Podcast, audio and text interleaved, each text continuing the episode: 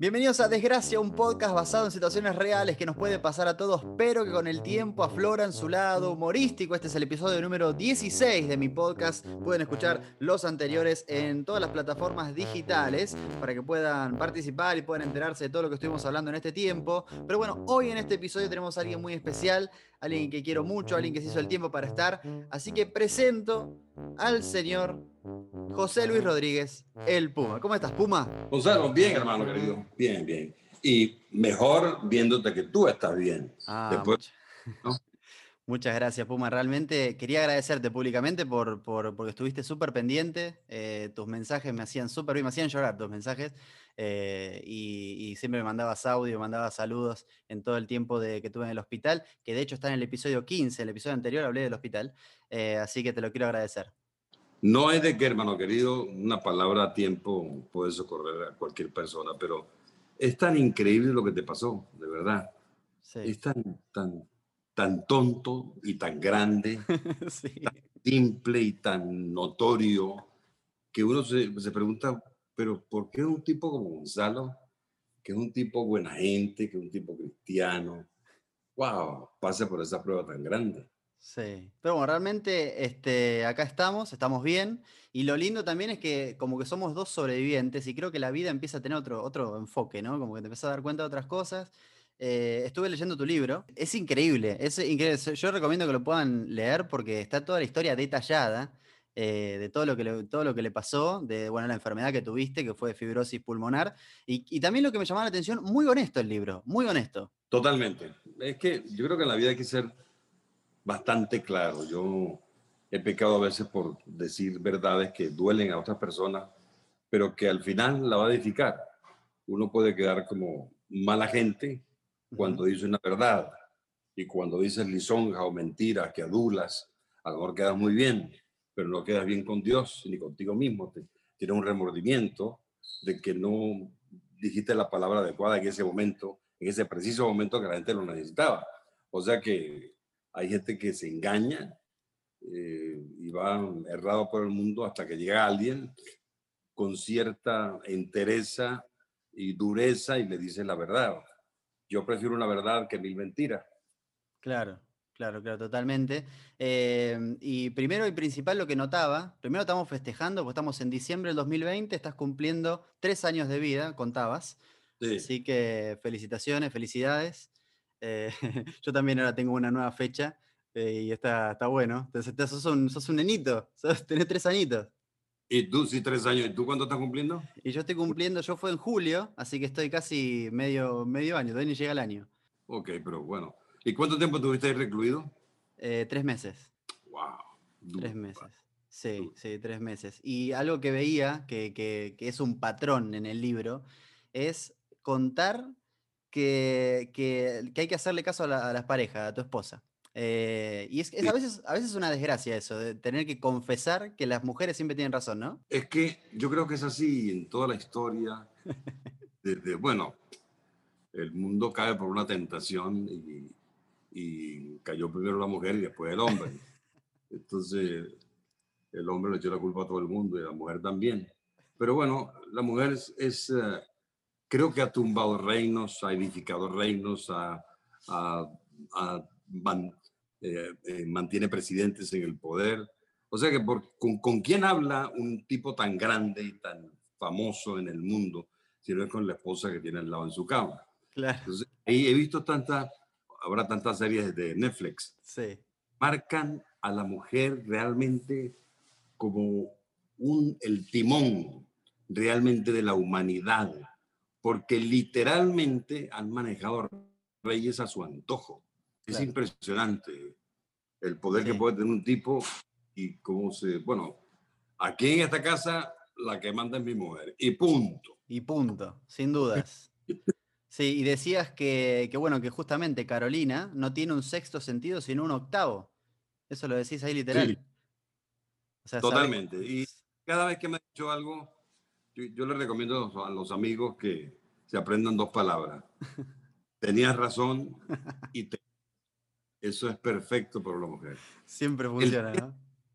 Porque uno es tan duro y tan tonto y tan machista a veces que tiene que hacer la, lo que uno piensa, pero la mujer tiene en su cerebro más capacidad que el hombre para pensar en varias cosas y puede hacer varias cosas simultáneamente. Yo te confieso que yo me dedico a una sola cosa. Es más, en el manejo yo lo noto. Yo cuando voy para un sitio, de una vez me enfilo por la ruta que voy a, que no tengo que pasarme al final, no, sino me enfilo en la ruta. Ella no, ella va como pájaro silvestre y al un hace así, se mete, no sé cómo lo hace, pero no, no, ella no le gusta como manejo yo y a mí no me gusta como maneja ella. No, pues suele pasar eso. Eso es universal. Eso es universal.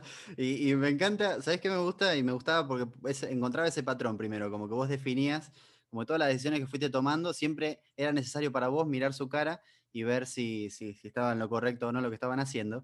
Pero otra cosa muy curiosa que, que marcás en el libro, pero muy, muy en temprano, en temprano lugar, decís, eh, bueno, que en un concierto en Barranquilla se te ve públicamente con tu oxígeno, y tiempo después hablas con Mariana Fabiani, una presentadora muy famosa en Argentina, en la que empezás a, decir, tengo que burlarme un poco de mi situación, a veces a Dios le gusta cuando no te tomas mucho en serio. Y hay que ver, yo les invito a que vayan a ver esa entrevista, porque eh, eh, vos, Puma, empezás diciendo, me levanto cuando puedo y te empezás a reír. O sea, estaba es que uno se convierte como en un niño, impresionante. Y uno quiere eso, la mente quiere, pero el cuerpo no te da. Entonces, si yo que era tan, tan dinámico, tan energético, ah, haciendo ejercicio, corriendo, caminando, pues te ves en una situación que no, que no estás acostumbrado a ella. Y wow, cuando no puedes pararte de la cama, cuando tienes que tener una ayuda de ella para, para levantarte, es que te va el cuerpo hacia menos, pero de una forma tan brutal y tan rápida que acostumbrarte a eso es muy difícil. Pero bueno, gracias a Dios, eh, estoy aquí en el cuerpo todavía. Por supuesto que acaban de descubrir los científicos que una persona que llega a 60 años y no le duele nada es que está muerto. Porque después de los 60 empieza el cuerpo a pasar de factura. Claro. De cosas impresionantes. Pero bueno, es, es normal. Hay algunas personas, eh, todos los cuerpos son diferentes. Unas personas que viajan hasta allá, hasta los 80, 85, 90, como unos campeones. Ahí está Rafael dando conciertos con un hígado prestado, impresionante. Conciertos de tres horas, de tipo un volcán, de una energía impresionante. O sea que eh, yo estoy ahí dándole también. El año pasado hicimos como 16 ciudades más o menos. Y bueno, me sentí más o menos entre bien y mal, pero hay que, hay que pedirle al cuerpo lo necesario para seguir adelante, hermano. Y me, y me ponía a pensar también, que hablabas de, de, los conciertos y demás, que bueno, ahora hace poco hiciste un concierto eh, online y fue increíble porque, porque descubrís también otra faceta, ¿no? ¿Cómo, ¿Cómo te llevas con eso? Con hacer la presentación desde un lugar y que llegue a tantas partes del mundo en, ese mismo momento.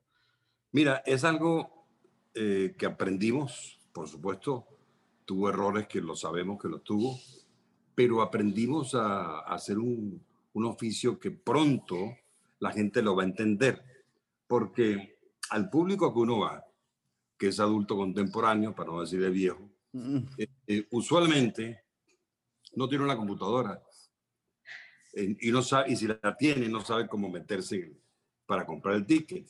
Bueno, ni yo me supe meter para comprar el ticket. Claro, vos no pudiste ir.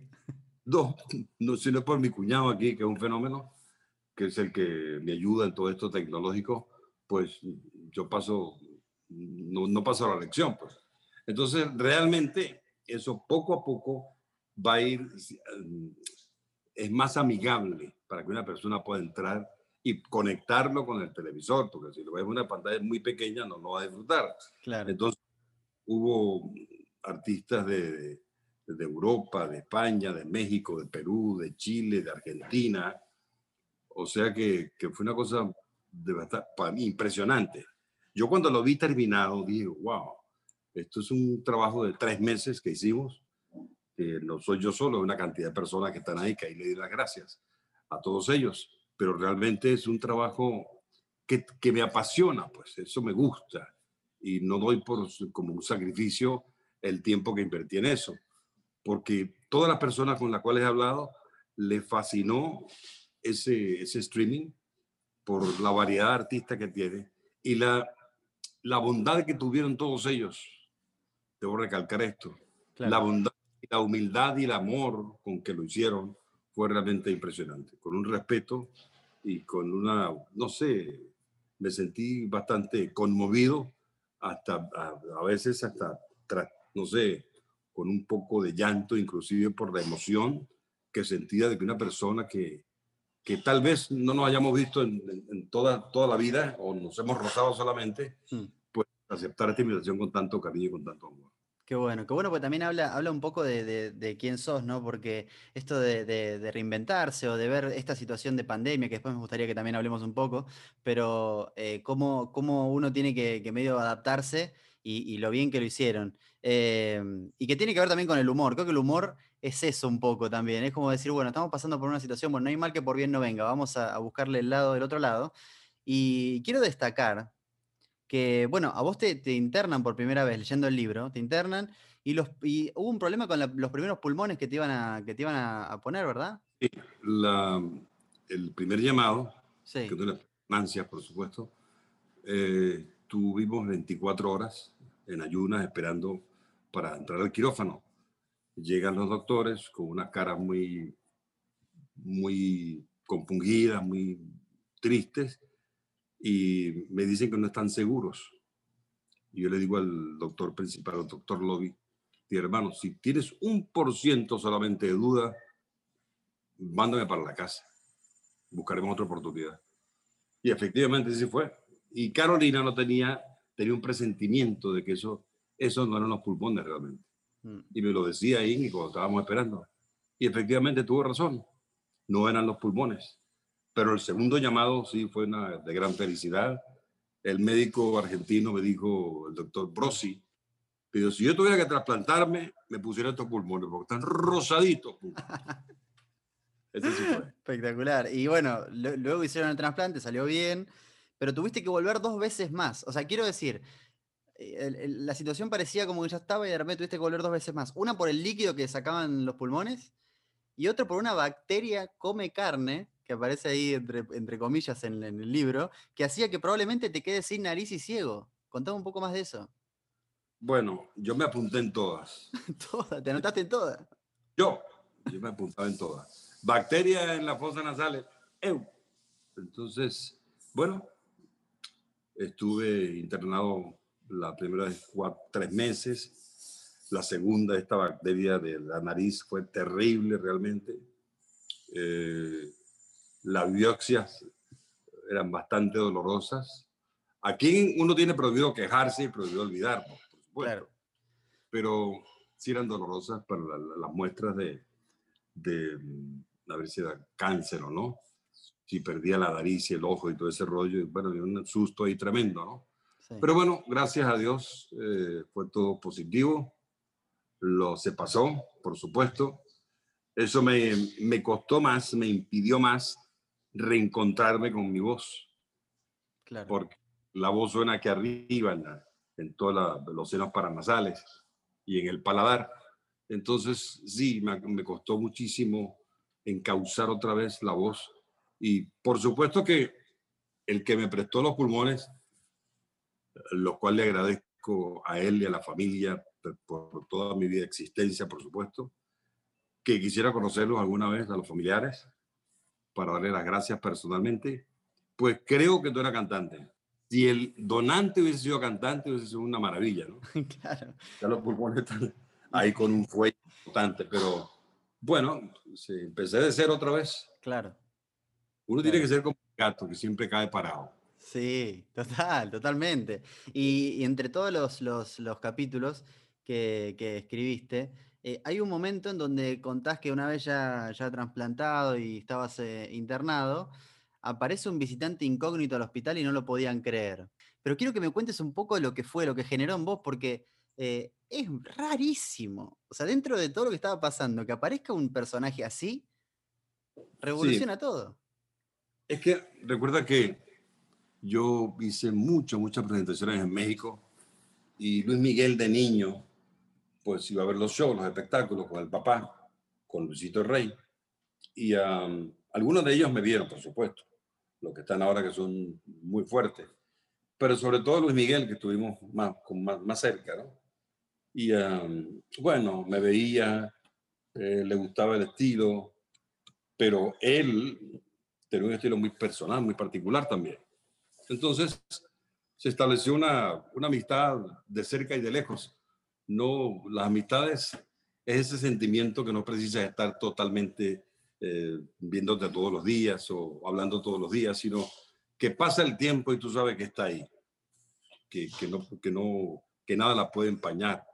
Entonces sí, eh, él averiguó este, dónde estaba yo, en qué hospital, eh, un sombrero, la máscara que se puso, por supuesto, lo dejaron pasar porque estaba muy restringido la, la visita, no había visita, por supuesto, en terapia intensiva. Pero bueno, como es Luis Miguel, y la, parece que alguien lo reconoció, lo dejó pasar. Llegó una enfermera y dice, ahí está un, un hombre que dice ser Luis Miguel. Sale en valentonada Génesis y dice, no, no, no, eso no puede ser. Voy a ver, entonces un paparazzi que está por ahí.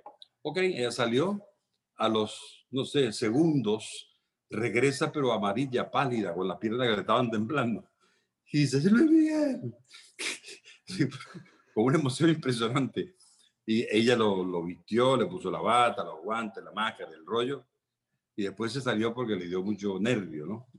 Porque este muchacho parece que, que impone mucha, tiene una presencia muy importante. Después sale Carolina a averiguar si es verdad y resulta que también sale, entra pálida como un papel, ¿no?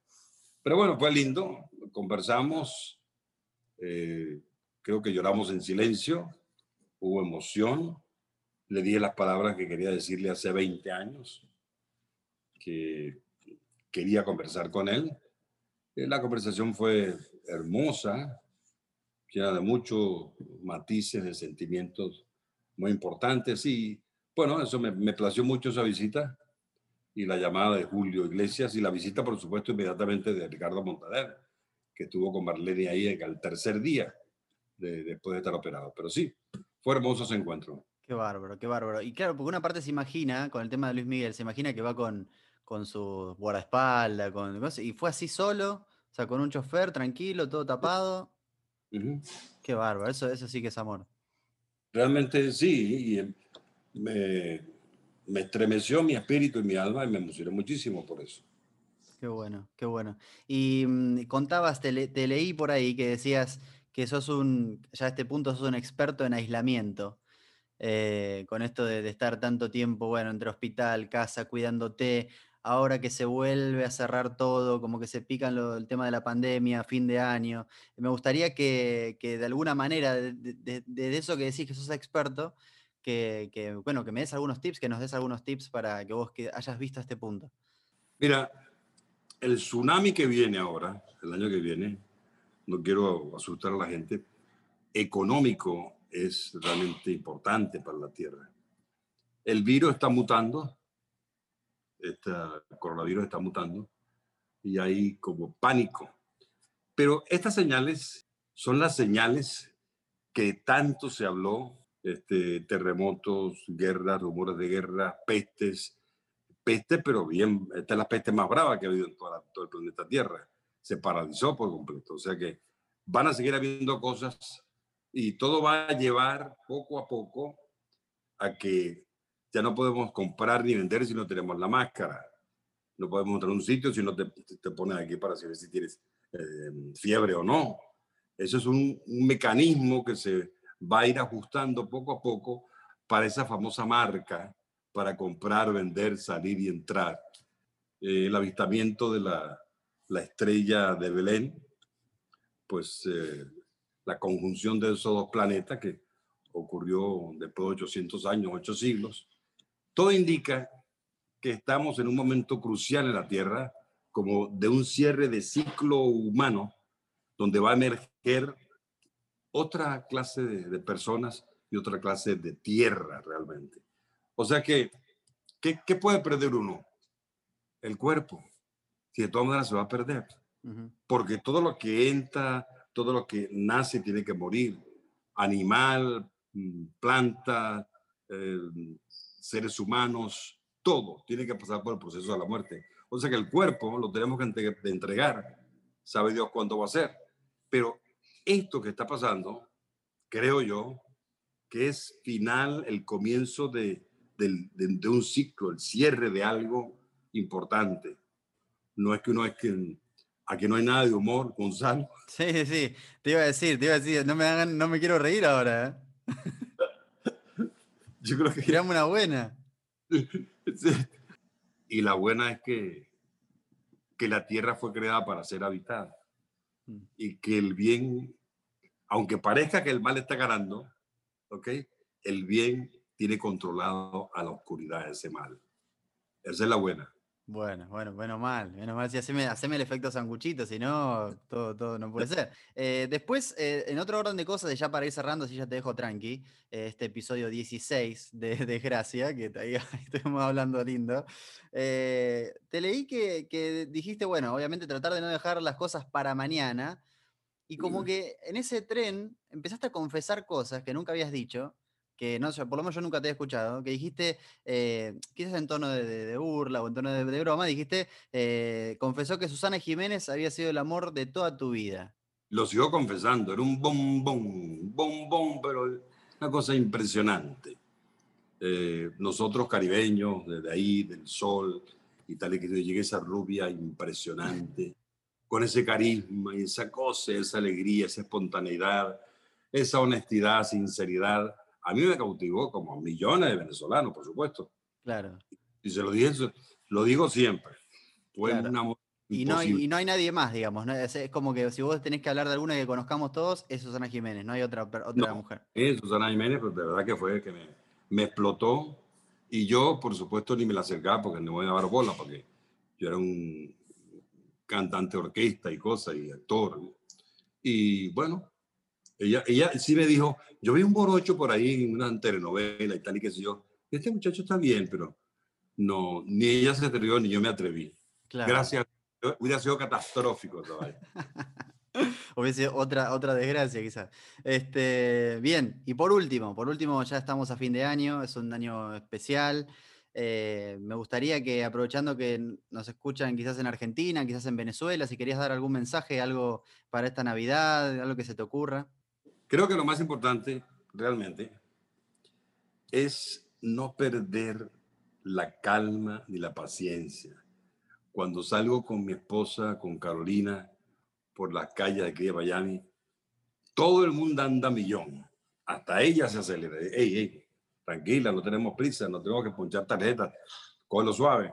Entonces, hay una, hay una velocidad en, los, en las personas que están manejando impresionante. Y así debe pasar en todos los países hay una, también una especie de, como de, rabia por dentro que las personas explotan en cualquier automercado, en cualquier, donde estés, donde, hay un grupo, hay una explosión social ahí.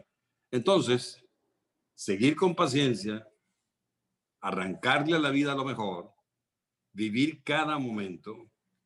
Ya yo me vi todo lo de Netflix, tienen que reponer rápido las la y todo ese rollo, pues yo casi me las vi todas. Y aprendí muchísimo, porque se aprende muchísimo, porque lo que tiene Netflix es que no me están pagando para hacerle publicidad. sí, no, pues lo venís nombrando bastante, digo, mira vos, se ve que por eso te pusiste el coso, el coso rojo, morado también. Hay eh, ministerios de Australia, de Holanda, de Brasil, de Italia. O ves un montón de culturas, ¿ok? Que no es el americano de Hollywood que está haciendo un romano un tipo, un alemán, no, no, aquí es miniserie de todos los países y te da, te da mucha, no sé, una dimensión distinta. Y históricamente, sí, la, me vi este, lo de los eh, musulmanes, cómo se formó todo eso. Me costó como 1200 años para llegar a crear lo, lo de Constantinopla. O sea que tú aprendes también de la historia. Me gusta mucho eso.